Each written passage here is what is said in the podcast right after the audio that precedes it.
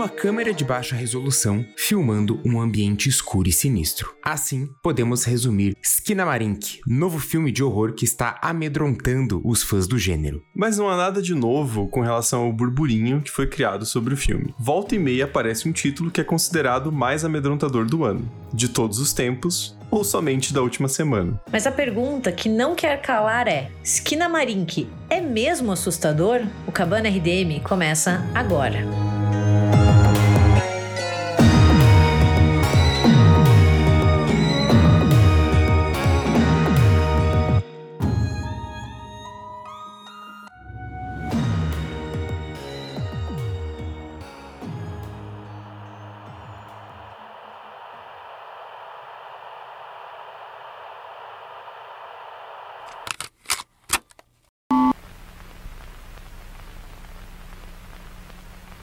In this house.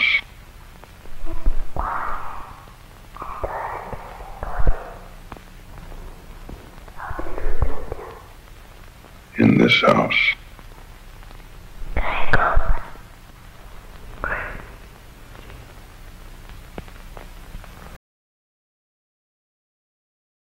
In this house.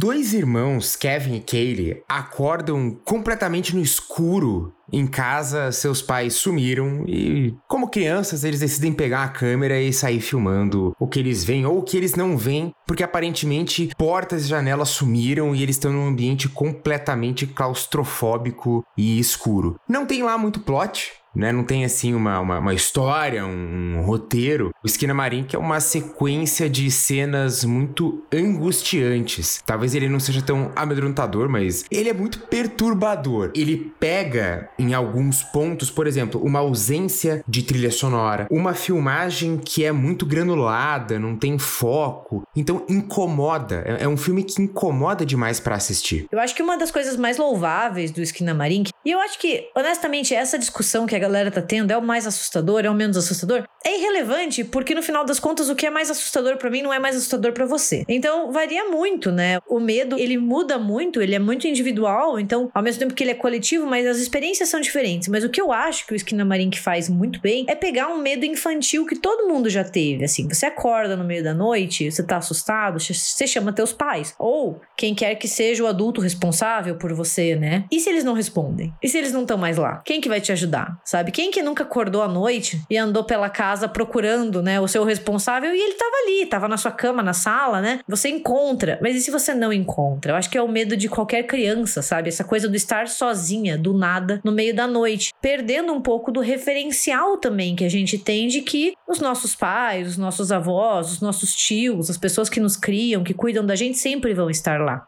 Eu acho que é um filme que tem vários elementos que fazem muito sentido e tem muitas cenas que são realmente angustiantes, né? Como o Braga definiu. Mas o meu principal problema com o filme é que ele devia ser um curta, assim. Ele tem material ali para 15 minutos e ele quer estender. E, e assim, eu, eu, não tenho nada contra filme lento, contra filme que, né, toma seu tempo, ele tem cenas longas. Afinal, um dos meus filmes favoritos é 2001 Odisseia no Espaço, que tem uma cena de ácido de 15 minutos e gente na lua. Então não é esse o problema. O problema é que cada vez que eu olhava pra duração parecia que ela tinha aumentado, assim. Cara, o filme não acaba, velho. É absurdo, assim. Eu ficava olhando e, tipo, tinha passado cinco minutos e eu ficava, caralho, eu tô preso nessa merda pro resto da vida, assim. tipo, ele não, não avança. E, e, eu sei que é um pouco da intenção, beleza, mas eu acho que ele não sustenta por uma hora e quarenta, assim. De verdade, ele tinha que ser bem mais curto, porque chega num ponto que tá acontecendo umas paradas assustadoras e eu tô só, tipo, meu, vai se fuder, acaba essa porra. mas tem umas cenas que realmente são, são perturbadoras, só que eu acho que elas funcionariam mais em cortes, assim, uma coisa mais, mais contida, né? É um filme com ideia para curta que foi transformado em longa, pelo menos eu, a minha opinião. Eu acho que se ele fosse um filme ali de 60 minutos, ele poderia ser considerado uhum. longo sem ser arrastado. Total. Sabe? Tipo, ah, ele é lento, ele é longo, mas ele não é arrastado. Né? Acho que ele, ele derrapa um pouco nessa questão de querer fazer os 100 minutos, né? De querer se estender mais do que precisa. Mas eu acho que tem umas cenas ali que elas são dá um cagaço, né? Você tem esse sentimento claustrofóbico e, e, é meio perturbador, porque você não sabe o que tá acontecendo. Não sei, a gente se coloca meio que no lugar das crianças, né? Essa coisa do desconhecido, o que, que porra tá acontecendo? É, ele é bem aquele filme de, de festival. Eu concordo totalmente com vocês, eu acho que ele podia ter um formato mais como o host, né? Que fez ali entre 50 e 60 minutos. Acho que ele funcionaria melhor. Eu tive uma experiência um pouco diferente do, do Thiago. Os primeiros 20, 30 minutos eu realmente não senti passar. Depois que começou a, a pesar, assim, sabe? Porque o filme não, não chega a lugar nenhum e é o objetivo. Mas eu concordo que isso não se sustenta por uma hora e quarenta, né? Eu acho que aqueles primeiros 20 minutos, primeiro 30, que você tá ainda tentando entender, como vai entrar uma história, essa filmagem bizarra vai acabar, vai... eu acho que nisso ele me pegou ali por 20, 30 minutos. Depois você começa a sentir, você olha o tempo para ver, putz, quanto tempo já foi de filme, quanto tempo será que falta, daí eu acho que ele se arrasta um pouco demais. É que eu, eu concordo muito com você quando você fala que ele é filme de festival, no sentido de que ele tem toda uma experiência, né? Você tá ali na sala com a galera sem saber sobre o que, que o filme é e principalmente sem saber a duração, né? Porque se você tá no cinema e você não é um pau no cu, você não fica olhando teu celular a cada cinco minutos atrapalhando é, os outros. É, o que você né? acha, né? Porque tem uma galera que foda-se o resto do mundo. É, que são uns merda, né? Mas assim, você não fica, né? Agora, você tá em casa, cara, você tá, assim, dolorosamente ciente de quanto tempo tem de filme, né? Porque toda hora você olha. Então, tipo, cara, aí já perde muito do efeito, né? Tanto pelo ambiente em si, quanto de fato você saber a duração, né? Eu acho que já tira muito do objetivo, do efeito do filme, né? Que daí um filme mais curto já, já ajudaria bastante, né? Ele é um filme de origem canadense, aí dirigido e escrito pelo Kyle Edward Ball. Ele estreou mesmo em festivais e eu achei ele muito parecido com um que a gente tem até crítica no site, que é o Antrum, o filme mais mortal já feito, é um falso documentário sobre um suposto filme amaldiçoado. Uau, que inovador! A gente nunca viu isso antes. Brincadeira. Mas o, começo é bem parecido, sabe, com essa filmagem meio bizarra. Só que quando ele sai dessa filmagem granulada e intencionalmente mal feita, ele tem essas saídas, então ele te dá um respiro. O Esquina que ele não te dá esse respiro. Tem cenas que, beleza, funciona muito bem, como, enfim, a, a gente nunca vê personagem nenhum. No máximo você vê os pés ou as costas, né? Você vê eles falando, sussurrando. Daí o, o, o Kevin tá, tá machucado, mas você não entende direito como que ele se machucou e fica naquela, pô, ele tá ligando pra polícia, mas o que que tá acontecendo? A polícia vai conseguir chegar. Dá muita agonia esses, esses sussurros. É uma coisa perturbadora. E eu acho que o filme se destaca ali em umas três ou, ou quatro cenas que realmente você começa a suar frio. Aquela cena da lanterna que vai explorando o quarto, cara, que agonia que dá aquilo. E depois vai pro teto, tem uma boneca pendurada no teto, uma boneca toda bizarra. A cena em que ela encontra o pai, que ele tá na beirada da cama, ele manda ela olhar embaixo da cama. Você fica, pelo amor de Deus, menina, ela sai correndo, olha embaixo da cama. Só que é o pai dela, óbvio que ela vai olhar.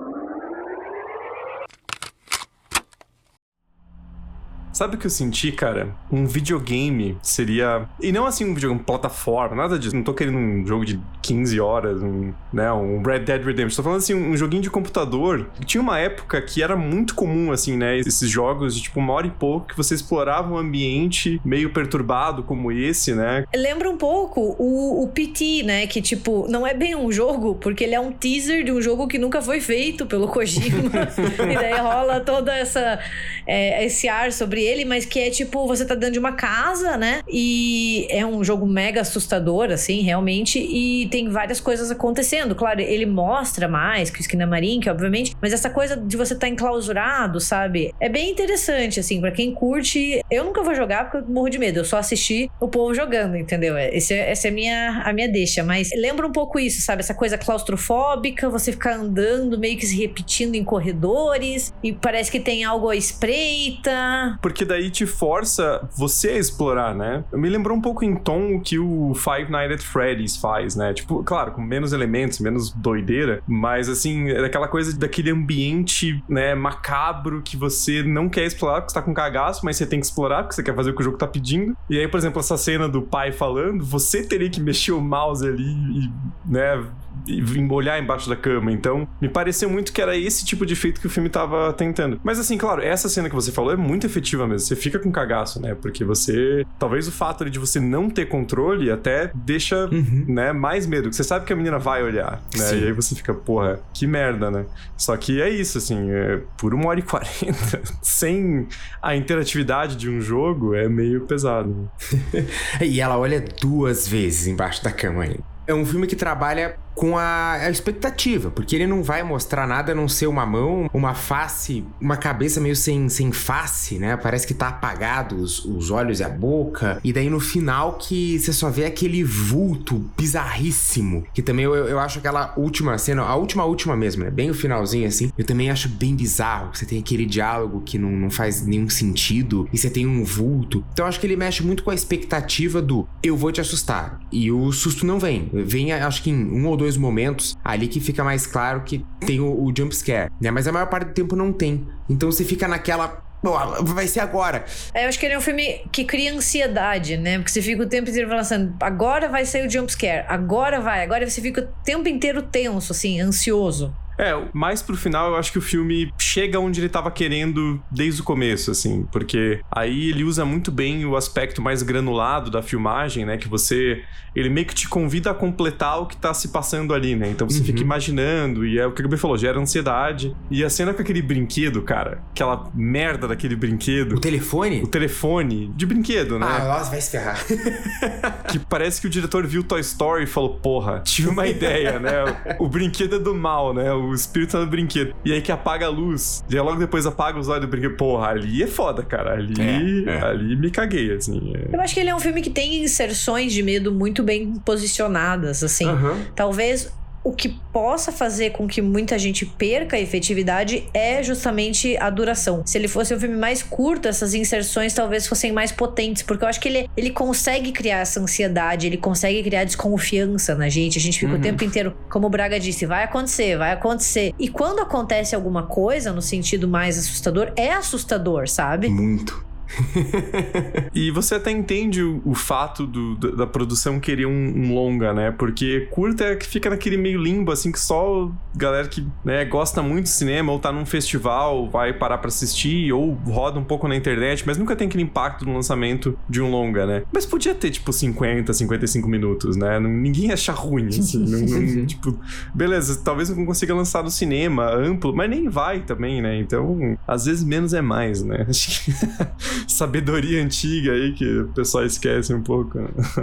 É, porque eu, eu acho que até mesmo a intenção, que são cenas com a câmera até parada ou filmando nada, que é a sua mente começar a, a, ver coisas, né? Às vezes você fica, meu Deus, tem uma pessoa ali, daí, ah não, é só um armário. Né? Então a sua mente já vai vendo coisas, né? Já vai imaginando. Mas eu, eu, concordo, isso aí vai perdendo o efeito. Quando vai chegando mais pro final, né? Mesmo que dê uma elevada no final ali, mas às vezes já tá nessas cenas que é só para você realmente imaginar alguma coisa, já tá, ah, perde um pouco dessa efetividade, né? Você já não imagina tanta coisa, você já não vem com tanto medo. Mas ó, talvez o que cause mais medo no público estadunidense seja que tem legenda no filme, né? E daí realmente para eles é amedrontador você ter que ler num filme.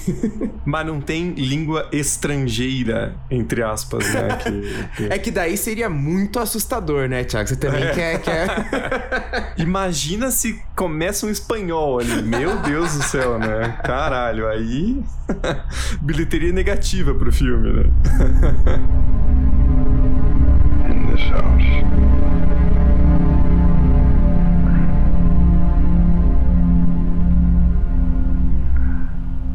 Mas pensando numa uma coisa prática, vale a pena ver o filme? Não. Você categórico. Pega uns cortes no YouTube. Eu acho que vale, porque eu, mesmo que depois você diga que você dormiu o filme inteiro, pelo menos você tentou. Eu acho que sempre tem que tentar. Eu sou do time que eu tento. Se eu dormir ou não, daí tá com Deus, entendeu? Mas tem que tentar. Ó, a, a voz da democracia, a voz de Deus, eu, eu voto com a Gabi aqui porque eu acho que vale a pena. Então a opinião do Thiago está anulada. Eu vou na frente do quartel, então, protestar contra vocês. Você tem 72 horas pra pedir. 72 Não vai homologar a decisão de vocês, que se foda. Eu vou fazer um compilado do filme no YouTube pros ouvintes, só pra não ter que ver inteiro. assim. Fazer 15 minutinhos, highlights. e acelerado, assim. É, the best of. Não, mas assim, eu acho que vale, né? Por mais que, que é um filme que tem as suas partes cansativas, eu acho que ainda por conta dessas três ou quatro cenas que são de grande, grande tensão, eu acho que vale a pena, né? É um filme meio experimental, não é aquele filme super comercial. O que me soa muito, me parece que é um portfólio do diretor. Tipo, olha como eu sei fazer cena de tensão. Me É, contratem. é, é. Faz sentido, faz sentido, assim, é. Eu sei criar ansiedade, eu sei criar medo, eu preciso de É. mais oportunidades também, né? Me deem dinheiro, me deem um orçamento. Sim, né? sim.